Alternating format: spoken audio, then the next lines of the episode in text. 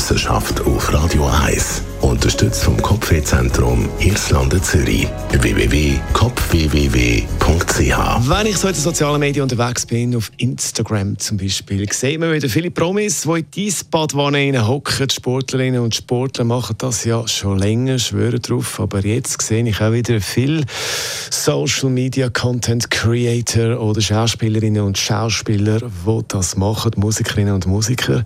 Äh, wenn man die Bilder so anschaut, fragt man sich dann schon auch, warum? Warum machen die das? Und äh, die Antwort ist Klar, erster Punkt, es sieht natürlich gut aus, es gibt gute Bilder, wenn man da in so einer Wanne, in so einer Gelte hockt, vollen Eis, äh, das sieht gut aus.